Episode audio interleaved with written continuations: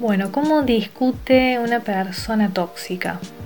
Las personalidades antisociales, tienen una forma súper conocida de transmitir ideas y de comunicarse. Ellos tienen eh, muchos mecanismos de manipulación de la conversación, de, la, de lo que se está comunicando. Lo que voy a hablar es recontra conocido, todas las personas han pasado por esto porque es súper normal, pero a veces no sabemos cómo se llama justamente. O sabemos que, que los psicópatas o las personalidades psicopáticas tienden a imponer tienden a controlarte, querer controlar todo la situación. Y obviamente no va a ser la excepción con, con una conversación o con una discusión. Obviamente plantan todos los elementos para que sea así, pero es un buen escenario para, para distraerte y para quitarte la energía, sobre todo en las discusiones. De hecho, es bastante común que una discusión con una persona así termine siendo algo de horas y horas cuando quizás con una persona normal o una persona empática que no dure más de 15 minutos. A veces nos encontramos discutiendo cosas que no tienen ningún sentido. Ellos controlan la situación, controlan lo que es la información que se está intercambiando y lo llevan a otro lugar. Van abriendo como muchas aristas y muchos tópicos nuevos que hacen que la persona se desvíe, se vaya desviando, desviando y hace como un árbol.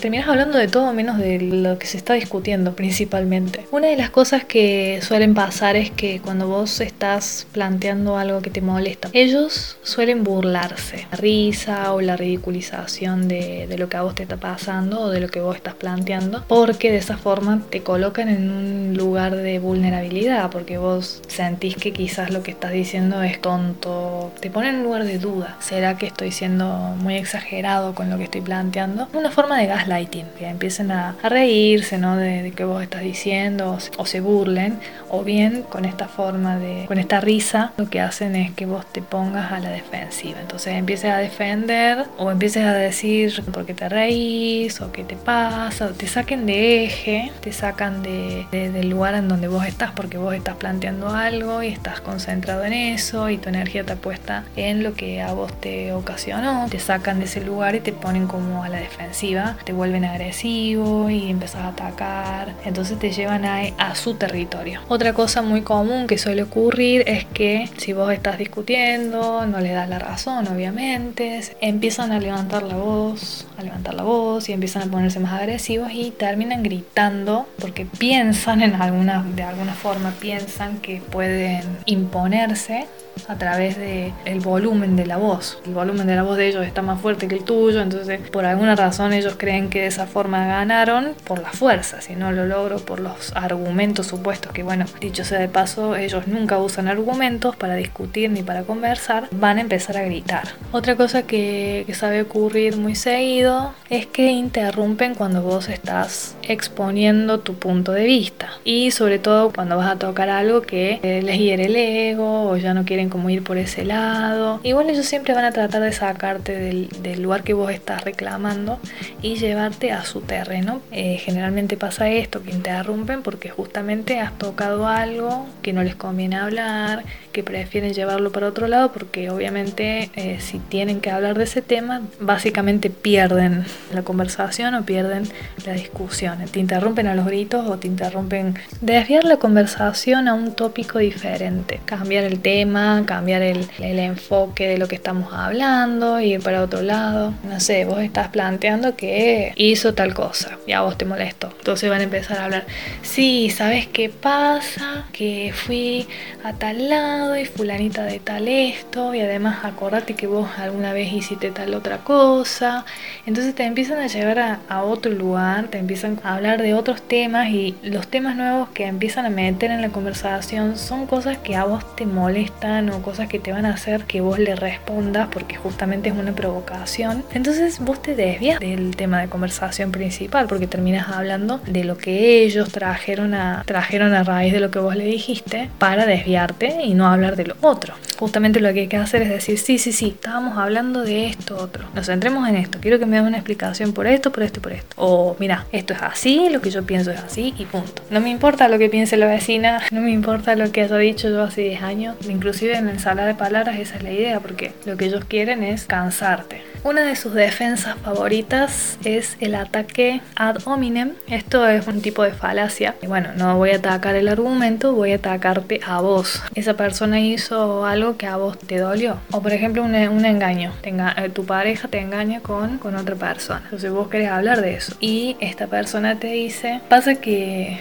vos estás fea, o sea, vos no te arreglás. Y, o sea, ¿qué tiene que ver eso? O sea, ¿qué tiene que ver eso con lo que vos hiciste? Ponele que estés tan distraída que vos pienses que eso es un argumento válido para discutir. Vas a empezar a discutir, bueno, vas a empezar a, desviarte justamente porque además vas a empezar a defenderte, porque el ataque a dominen obviamente siempre es un insulto, o es una forma de denigrarte como persona, entonces otra forma de defenderse entre millones de comillas es acusaciones falsas. Ellos van a decir que bueno, en realidad vos les hiciste el doble de lo que ellos te hicieron o que vos también hiciste cosas malas, así que tampoco te das la víctima, que vos hiciste tal cosa en el 1845, así que vos no le puedes decir nada Pueden ser acusaciones reales o pueden ser acusaciones falsas, que generalmente son falsas porque ellos lo que crean es una burbuja en la cual te hacen gaslighting y te cambian siempre toda la, toda la realidad. Te quieren hacer creer cosas que no son así. Por ejemplo, yo me había alejado de alguien porque había descubierto que era monovolador de alguien más. Eh, simplemente dejé de hablar a esa persona. Como todo monovolador vino a increparme. Bueno, yo le dije, me esto, vos hiciste esto y no quiero usar más nada. Yo me mantuve firme en eso, pero esta persona ya había traído como su as bajo la manga, o sea, su acusación falsa. Entonces viene y me dice, pero vos hiciste tal cosa, vos me hiciste esto, o sea, vos hiciste algo, no yo. Esta persona había justamente hablado, había generado un chisme que involucraba a otra persona, entonces yo lo que hice fue ir y aclarar las cosas con esa la persona en cuestión de la cual yo me alejo. Tiempo después, resulta que me dice, bueno, vos fuiste a decir eso que yo te conté bueno, sí, pero es me corresponde, o estás hablando de mí, estás hablando de cosas mías y me corresponde obviamente ir a hablar. Sin embargo, él quería usar eso para retenerme y echarme la culpa a mí de que yo en realidad era la mala. Es una forma de desviar el tema, porque claro, empezamos a hablar de eso y ya no hablamos de que él era un monovolador, sino que hablamos de que si yo dije tal cosa o si quien dijo tal cosa, tal otra, o sea, nos desviamos totalmente del tema. Otra cosa que saben hacer es insultar pasivo-agresivamente, también es como una forma de provocación, entonces empiezan, vos también no te das la muerta, te haces la víctima o, bueno, igual te hacen dar a entender que te mereces las cosas que te pasan o todos ellos tienen derecho a hacer lo que hicieron pero tampoco lo reconocen. Son formas también de atacarte y que vos empieces a que vos te defiendas, pero en este caso ellos te pueden decir, no, yo no te dije eso, vos estás interpretando mal. Entonces empezás a discutir sobre eso y no sobre el tema principal. También otra cosa que les gusta hacer es apelar a las emociones o apelar a sentimientos. También te quieren lograr una comunicación, un tipo de discurso que llegue un poco a tu empatía. A mí me duele mucho lo que estás diciendo, la verdad que me estás clavando el puñal, ¿cómo vas a pensar eso de mí? ¿Cómo puede ser que me estés haciendo esto? Y van a hacer una especie de teatro, van a querer manipular tus emociones para que termines eh, diciendo, bueno, perdón, empezás a sentirte culpable vos y inclusive a pedir perdón o disculpas vos por simplemente estar planteando algo que te molesta. Otra cosa que suelen hacer es eh, al hecho de que no puedes, no podés refutar sus argumentos. No sé, por ahí hay cosas que, bueno, pasivo-agresivas y a veces se trata de lo que uno siente que le están haciendo y no tanto lo que se ve porque, claro, es muy silenciosa la, la violencia y el abuso. Y las cosas que se dicen entre líneas o las cosas que son indirectas, yo sé a qué se refiere con eso. Hablaste muchísimo con esta persona sobre tus vulnerabilidades, tus debilidades, dolores en la vida. Ellos obviamente lo usan en tu contra para lastimarte, pero lo van a hacer como muy sutil para que justamente si vos le decís, che, ubicate, ¿por qué me decís justamente eso si sabes que me molesta? Ellos pueden ponerse a la defensiva y decirte, no, yo no te dije eso, yo lo que quise decir es otra cosa, pero vos siempre entendés todo mal, siempre interpretas todas las cosas mal porque vos sos una perseguida, un perseguido, crees que todo gira alrededor tuyo, en realidad yo me refería a otra cosa, mira, no hay pruebas de eso, por ende tengo razón yo, es como que es tu palabra con la palabra de esa persona, cuando la violencia es silenciosa, digamos es pasivo-agresiva, siempre hay una sensación de que que es la palabra del otro contra la palabra tuya. Como si a vos te pega alguien, claramente, bueno, te pegó algo concreto, tangible, pero si te dice algo entre líneas o te dice, te tira una indirecta, tenés que, que hacer como una explicación más a fondo. Mira, me sabes muy bien que a mí esto me molesta, me lo dijiste así, así, me dijiste esta palabra. Y ellos tienen más herramientas para jugar con tu mente y decirte, no, yo no quise decir eso, yo no dije eso. Y la tienen más fácil porque justamente no hay nada en la realidad con la que vos, con,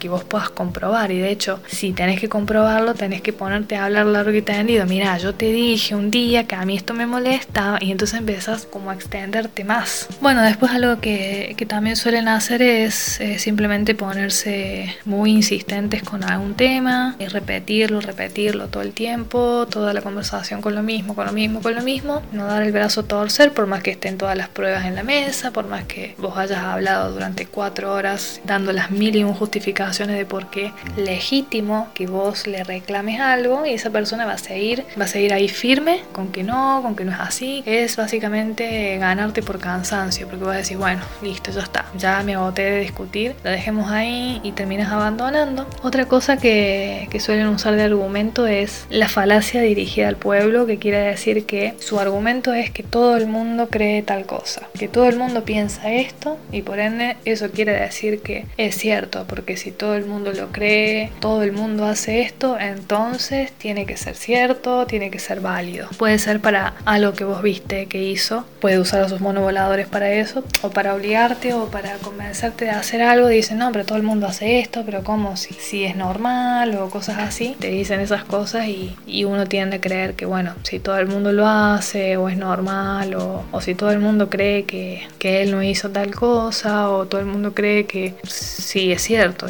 por ejemplo, a mí, me pasó que alguien, bueno, yo me alejé de, una persona, obviamente psicópata, y obviamente me, enojé con una persona, o sea, me alejé con otra persona que empezó a acercarse justamente a este psicópata y quería argumentarme que, bueno, que en realidad él no creía que eso fuera así porque en su momento tanto yo como otras, no sé, cinco personas, pensábamos distinto, o sea, pensábamos que era muy buena persona. Y eso no tiene nada que ver, todos podemos tener nuestro propio criterio, o sea, no porque todo el mundo diga tal cosa o haga algo no quiere decir que esté bien. Ni todo lo que hace todo el mundo está bien, ni porque nadie haga algo tampoco quiere decir que esté mal. Otra cosa que, que les gusta mucho hacer es sacar de contexto algo que vos dijiste o algo que incluso estás diciendo en ese momento. Por ejemplo, si vos decís, mira, yo creo que tenemos que ir a vivir juntos, porque ya estamos hace, no sé, cinco años en pareja. Estaría bueno que vayamos a vivir juntos. Y ponerle que esa persona te diga, entonces vos me estás queriendo decir, querés que me vaya lejos de mi familia. Y vos le decís, no, no te dije eso. Sí, si vos me estás queriendo llevar vos, es porque querés que me vaya lejos de mi familia. Como, no, eso no fue lo que quise decir. Bueno, algo así. Sacar algo que vos decís, que obviamente no es con mala intención y además no tiene nada que ver con lo anterior, y llevarlo a una un contextualizarlo mal y ponerte a vos como la mala, la mala persona o la que tiene mala intención. Bueno, obviamente todas las conversaciones con psicópatas o con personas tóxicas tienen una dinámica de, bueno, ensalada de palabras, hablar mucho, de hablar hasta el cansancio, de decir falacias, de llevarte a vos por las ramas, por cualquier otro lado, de que estés discutiendo, discutiendo y que te canses. Conversaciones circulares que giran en torno a siempre a lo mismo, que bueno, vos querés hablar de algo pero te lo llevan a otro y estás girando, girando sobre ese tema y no volvés al, al tema principal que es lo que querés discutir. Bueno, la clásica, las verdades a medias también siempre presentes, obviamente no hace falta que explique esto más a fondo. Hay algo que se llama la falacia del psicólogo, que refiere a que uno utiliza una cuestión más bien subjetiva, una percepción subjetiva, y la plantea como que es la realidad. A vos te, esta persona te dice algo que te dolió. Entonces vos le decís, mira, no me gustó que dijeras eso porque esto y esto y esto y me duele, me molesta, no me gusta, no lo hagas más. Entonces esta persona te dice, pero yo, yo sentí que no,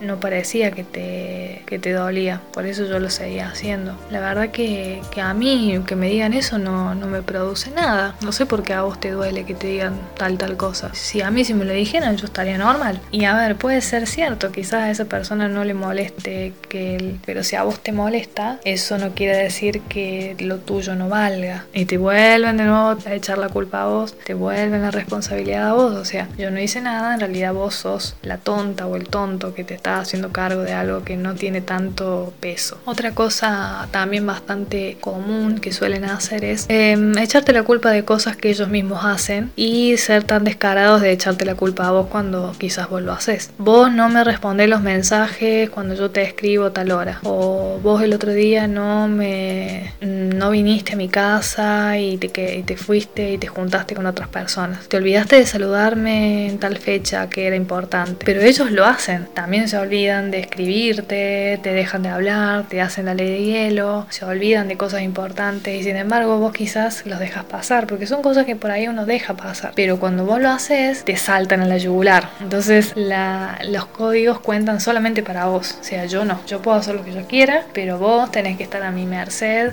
y tenés que hacer todo lo que yo diga y las cosas como yo diga, pero yo puedo hacer lo que yo quiera. O sea, haz lo que yo digo, pero no lo que yo hago. Y por último, pero no menos importante, el victimismo también, siempre. Siempre van a querer dar vuelta a la tortilla y decir que ellos son las víctimas, pobrecitos. Sobre todo que por qué le estás reclamando algo, qué estás discutiendo, por qué estás generando esta discusión innecesaria. Peleas, todo el tiempo peleas. Y a mí, por ejemplo, me pasó que una persona que es psicópata me quiso prepotear, creo que en un shopping. Por alguna razón no le salió bien y yo llegué antes, pero sí me discutió o sea, sí me, me prepoteó un poco, sí me, me trató mal, con la excusa de que me quería dar una sorpresa supuestamente. Me empieza a cuestionar que qué hacía yo ahí, que por qué no había avisado. Entonces cuando me vuelvo a mi casa, le digo, me explicas ya qué es lo que querías hacer, por qué hiciste eso. Puede discutirme en, en un espacio público, decirme un montón de cosas que no venían al caso y que no tenía por qué. Me quiere hacer creer que eso en realidad era para darme una sorpresa o sea, no tiene ningún sentido. Y encima cuando yo pido una explicación lógica, perdón por, por haber querido darte un regalo, por haber querido darte una sorpresa. O sea, es de un victimismo hipócrita, eh, vomitivo. Para evitar todo esto, siempre tienen que tener bien en claro, más allá de, los psicópatas con cualquier persona, porque son mecanismos de, discusión inmaduros, no son discusiones reales, no son, no son intercambio de ideas, ni mucho menos, sino que, bueno, hay mucha gente que, que es inmadura y que discute de esta forma. Y siempre hay que volver a la idea, o sea, siempre hay que volver al, motivo por el cual vos estás ahí presentando esa queja y no dejar que te desvíen sobre todo, porque todas estas cuestiones eh, las usan para provocarte y para hacerte que te desvíes del tema.